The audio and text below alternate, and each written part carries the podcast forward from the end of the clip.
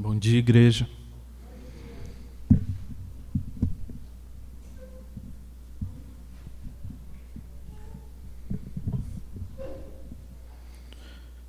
Culto da manhã, como o pastor falou, tem sido mais reduzido. Hoje nós vamos fazer uma breve reflexão, tá? Vamos abrir nossas Bíblias aí no livro de Gênesis, no capítulo 39. O texto é bastante extenso. Mas eu juro que eu vou tentar ser breve. Gênesis 39, a partir do verso 20.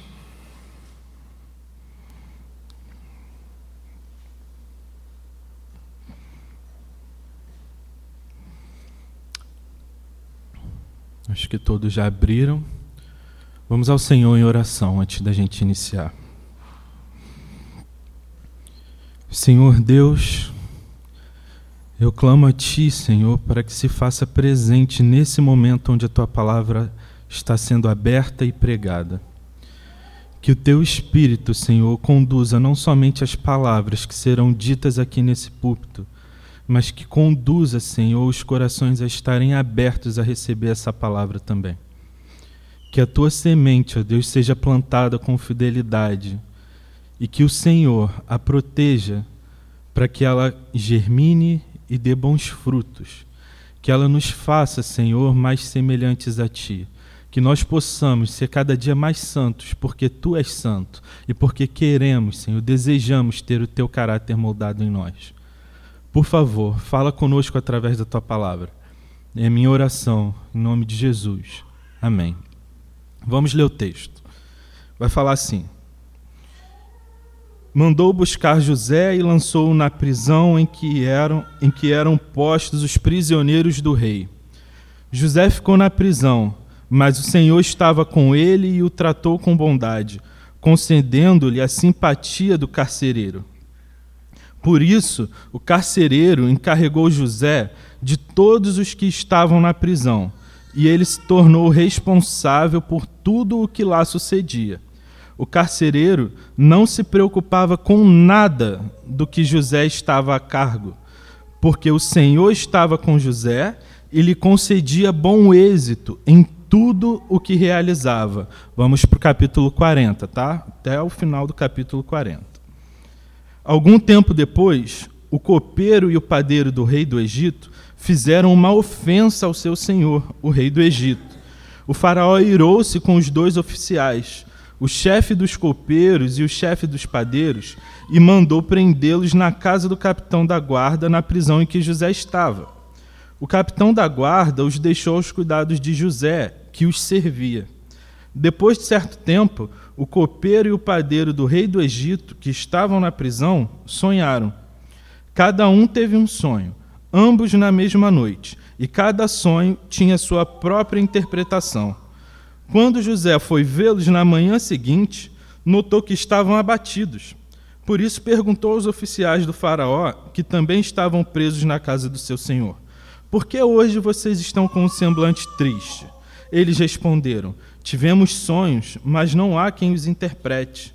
Disse-lhe José: Não são de Deus as interpretações? Contem-me os sonhos.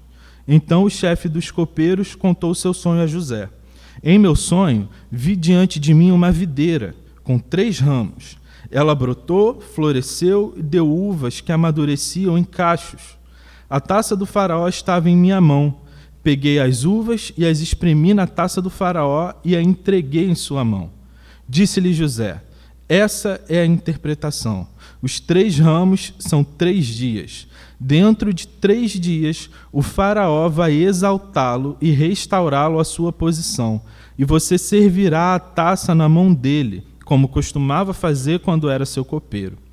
Quando tudo estiver indo bem com você, lembre-se de mim e seja bondoso comigo.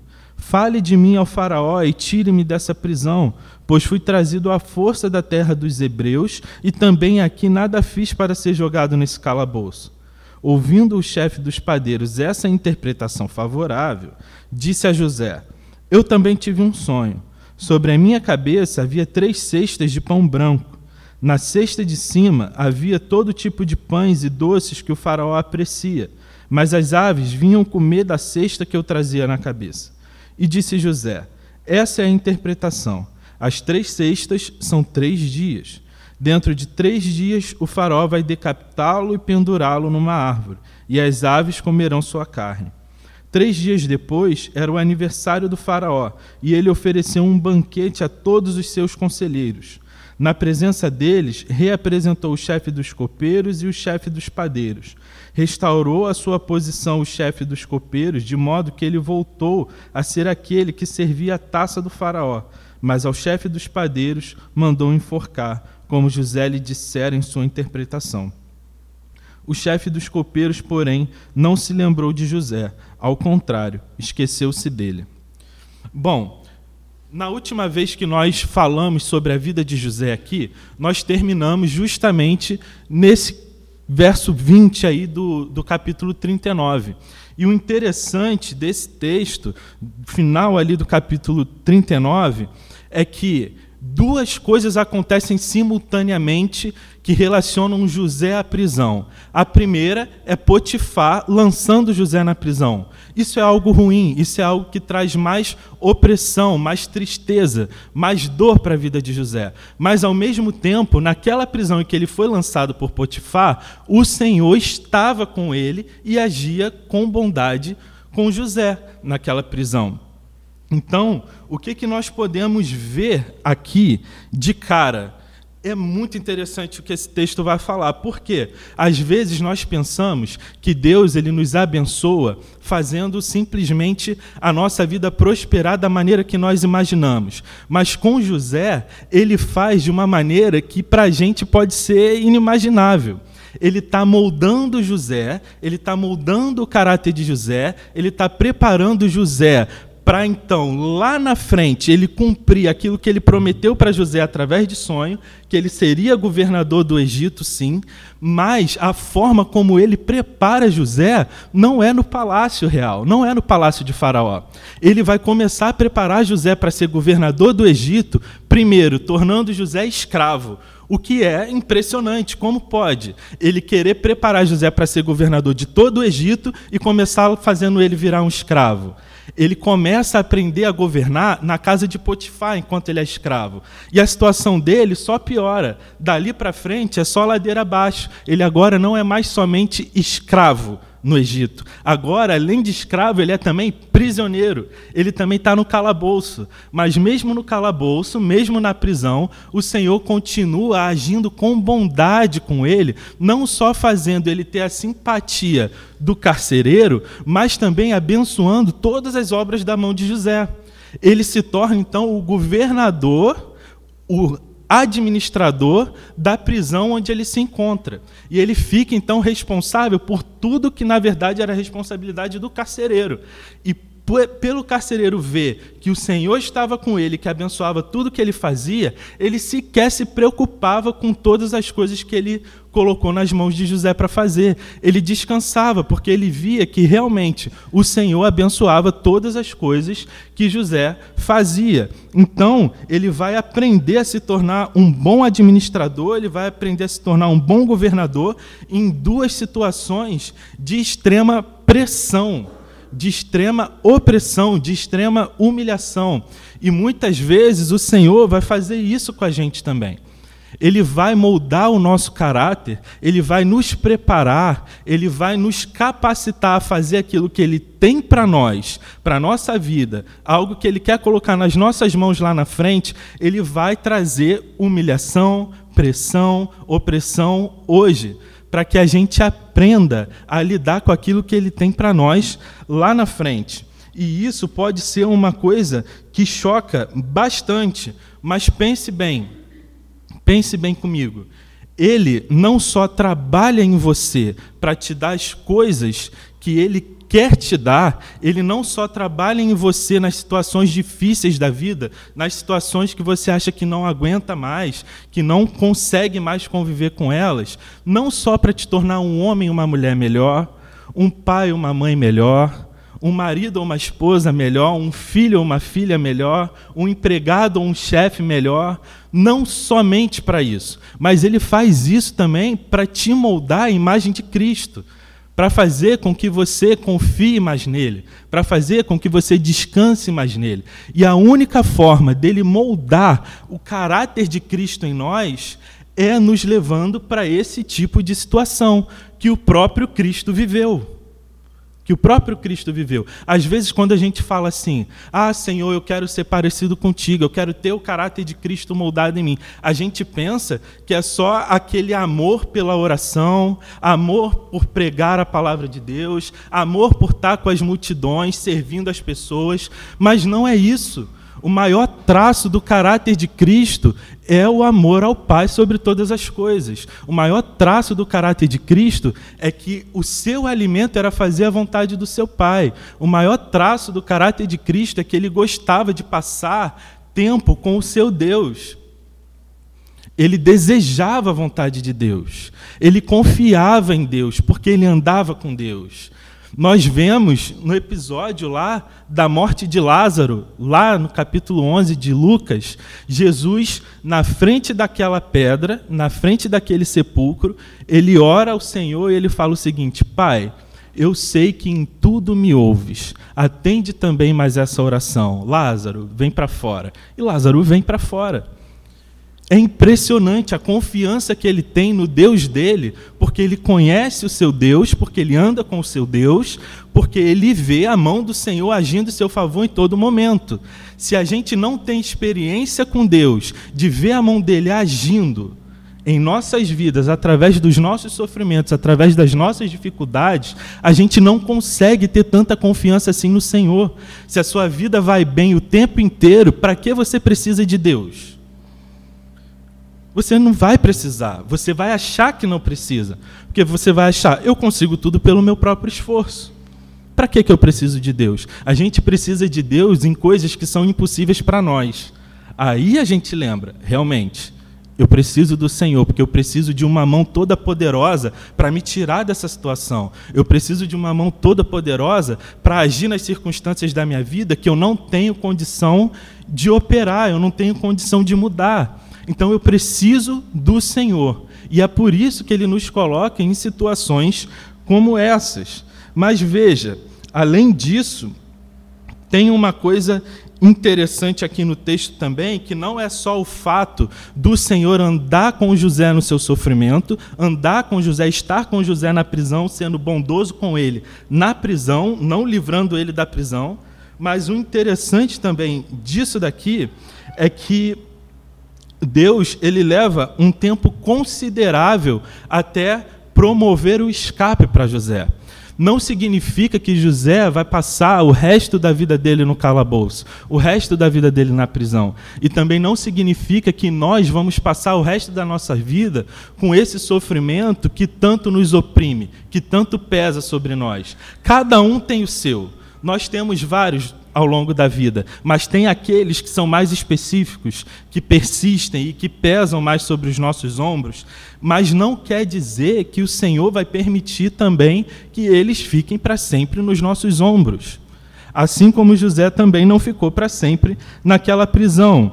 Tudo tem o seu tempo, e o Senhor, no tempo determinado, no tempo oportuno, ele também vai promover um escape, uma saída de José daquela prisão. Mas isso não acontece de uma hora para outra. Nós vemos o texto falando assim, né?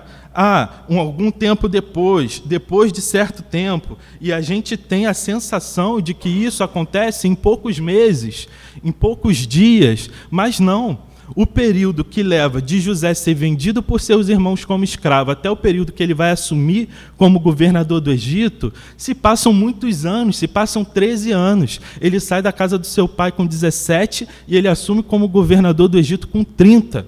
Ele passa muitos anos servindo como escravo na casa de Potifar, ele passa muitos anos na prisão Depois, como nós lemos aqui no texto, nós vamos ver que ele interpreta o sonho do copeiro do padeiro, ele pede para que se lembrem dele, eles não se lembram, o copeiro não se lembra dele, ele passa mais dois anos ainda, depois de interpretar o sonho, ele passa mais dois anos na prisão, até que as coisas vão começar a mudar. E às vezes a gente acha que o sofrimento na nossa vida, ou que as labutas da nossa vida, onde o Senhor está tentando trabalhar em nós para nos moldar e nos mudar, tem que passar muito rápido.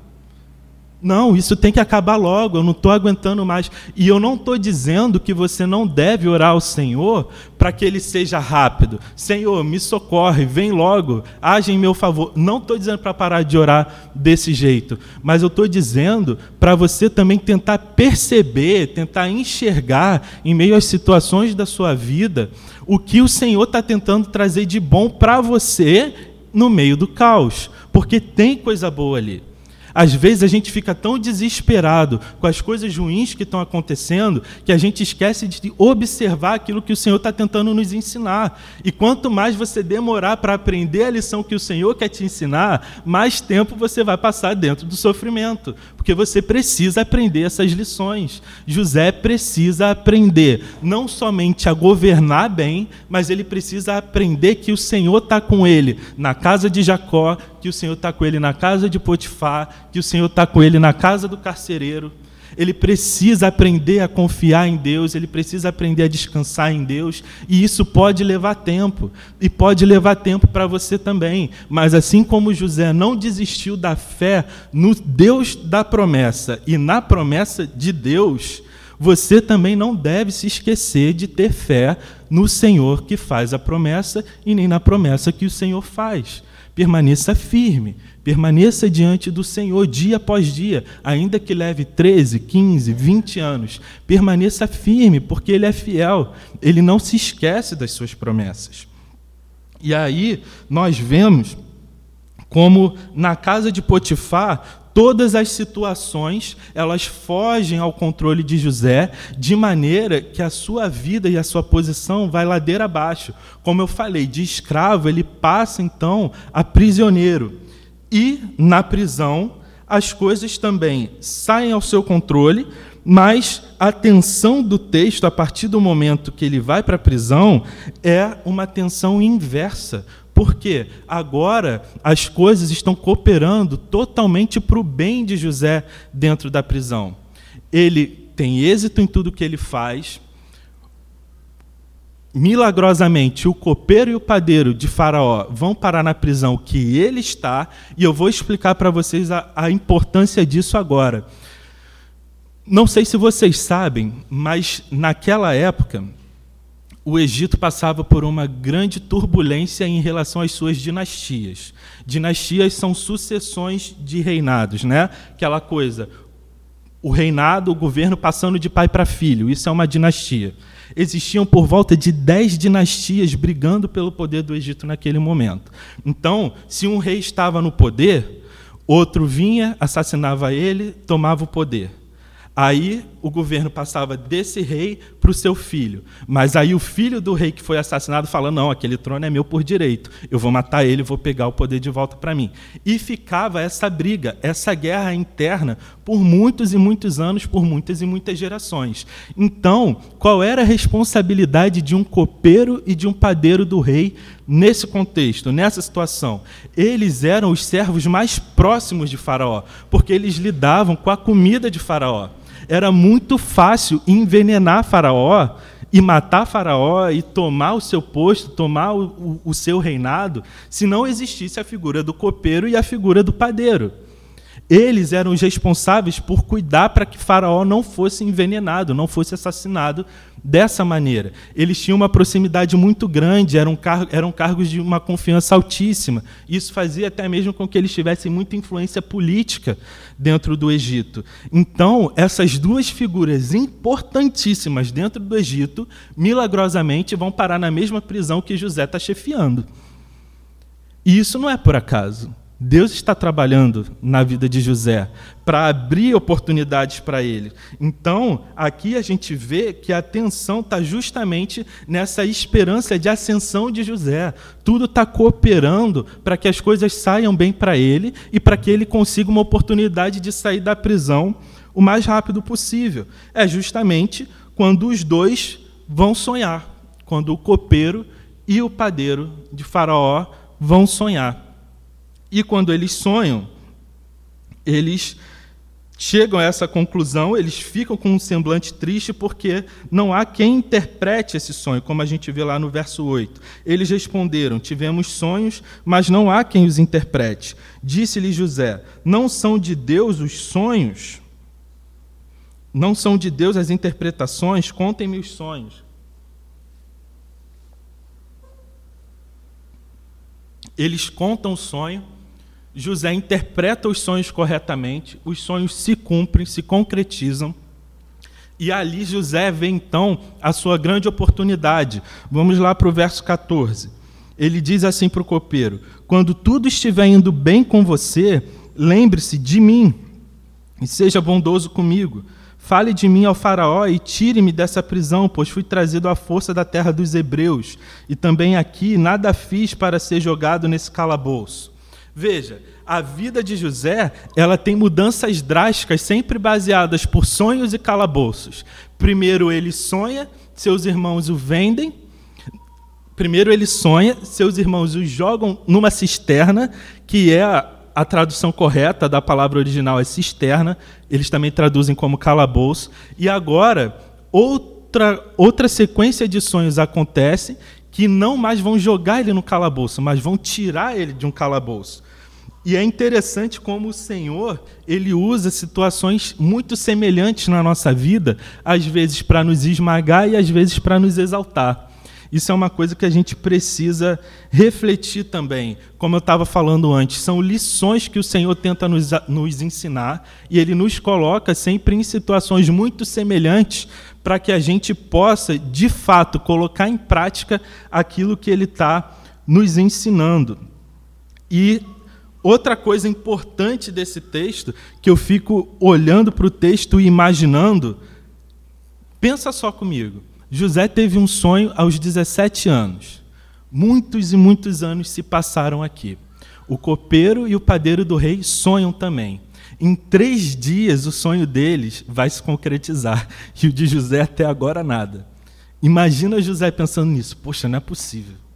Não é possível. Eu estou há quase dez anos aqui dentro e nada do meu sonho acontecer. O mesmo Deus que revelou o sonho deles dois foi o mesmo Deus que me deu os meus sonhos. Como que os meus não acontecem e o deles acontece? Como pode isso? Como posso eu continuar nessa prisão enquanto. Bom, cada um para uma situação diferente, mas eles vão sair daqui. O sonho deles vai se concretizar tão rapidamente. São coisas que a gente se questiona também na nossa vida. Às vezes a gente olha para um lado, olha para o outro, vê fulano realizando um sonho, vê ciclano realizando outro sonho, a vida de todo mundo está caminhando e você se sente assim, caramba, minha vida não anda, minha vida continua a mesma coisa, as coisas não caminham. O Senhor me fez promessas, o Senhor me deu sonhos, mas os meus nunca se realizam. O que eu quero falar para você hoje é, mais uma vez, permaneça firme, porque o Senhor não se esquece das promessas que ele faz. Ele permanece fiel. Ele permanece fiel.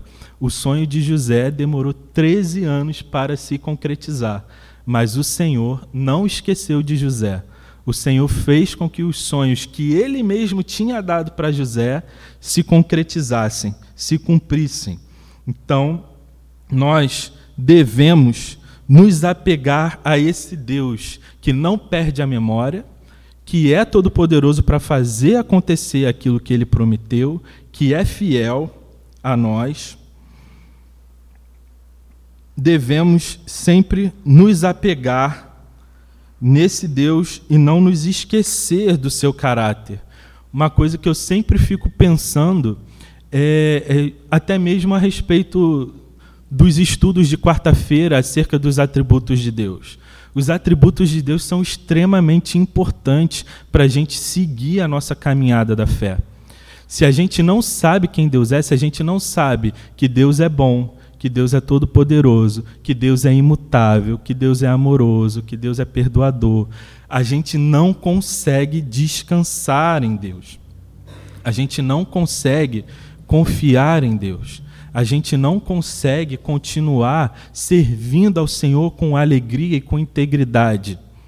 Nós precisamos conhecer o Deus que nós servimos, precisamos conhecer o seu caráter, precisamos conhecer como ele realiza suas obras, precisamos ver na Escritura exemplos como esse de José para a gente poder ter um pouco de noção do que ele também está fazendo nas nossas vidas.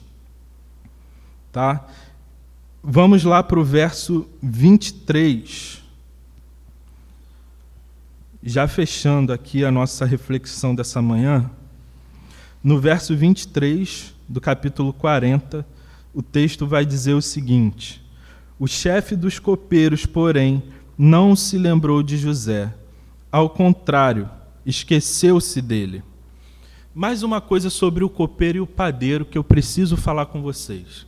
É o seguinte: o texto, lá atrás, no início do capítulo 40, vai dizer que tanto o copeiro quanto o padeiro ofenderam Faraó, que se irou contra eles e os lançou na prisão.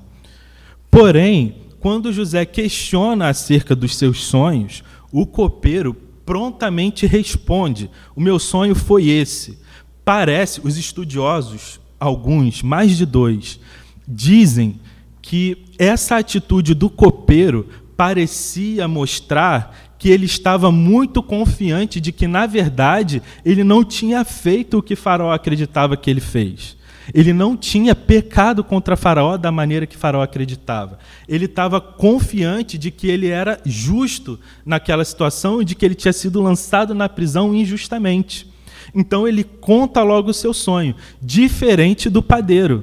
O padeiro só se interessa em contar o seu sonho depois que ele vê que a interpretação de José para o sonho do copeiro foi favorável. Ah, foi favorável para ele? Então eu vou contar o meu também, porque ele também vai ter uma interpretação favorável para mim.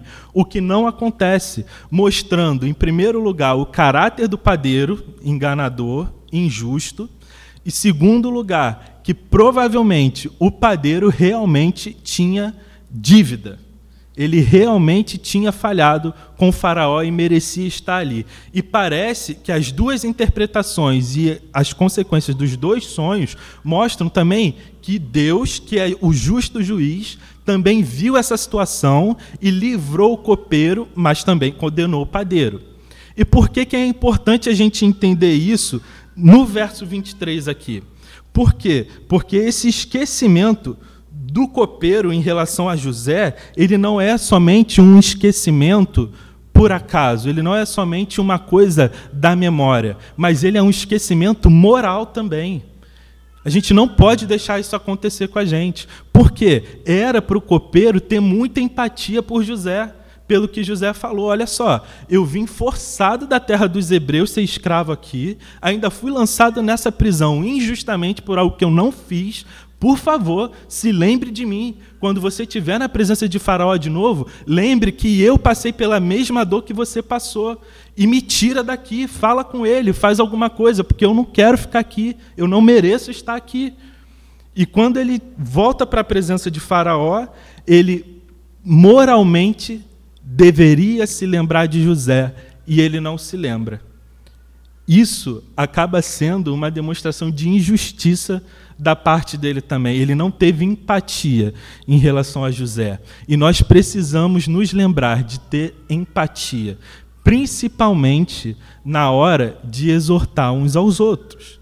Nós precisamos saber que nós somos de carne, somos pecadores, somos falhos, assim como nossos irmãos são. E se nós queremos misericórdia para nós, nós deveremos ter misericórdia com o outro também.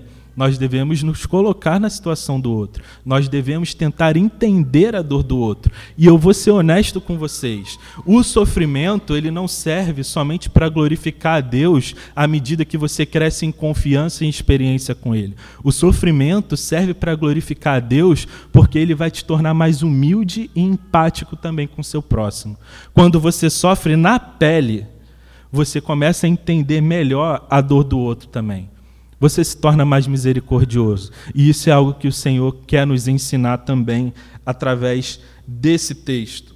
Tá? Então, é, aqui nós vamos encerrar por hoje e depois nós vamos continuar a partir do capítulo 41 para ver como finalmente o Senhor vai tirar José desse calabouço, José dessa prisão. Tá bom? Eu espero que o Senhor tenha falado aos corações de vocês com essa simplíssima reflexão. É mais uma análise da narrativa para a gente conhecer os detalhes da narrativa que às vezes passam despercebidos aos nossos olhos. A história de José é uma história muito conhecida, então a gente fica sempre com aquela sensação de que já sabe o que a história conta, mas é importante a gente olhar e lembrar desses pequenos detalhes que o texto nos traz. Tá bom? Espero que o Senhor tenha abençoado o coração de vocês e tenha edificado vocês. Vamos orar. Senhor, muito obrigado porque a tua palavra foi pregada. Eu te peço agora, Senhor, que faça a obra que eu não tenho a condição de fazer, que o Senhor, através do teu espírito, edifique as almas dos meus irmãos, que o Senhor faça com que essa semente, como eu já falei anteriormente, germine e frutifique, Senhor, para a tua glória. Continua falando conosco através desse púlpito, com cada um que estiver aqui pregando, porque, Senhor, aqui nós não estamos para fazer nada para a nossa própria glória, mas sim para a glória da tua palavra, para a glória do teu nome, pelo bem da tua igreja, por amor a ti e por amor ao teu povo, Senhor. Então seja misericordioso conosco, para a tua glória. Em nome de Jesus eu oro. Amém.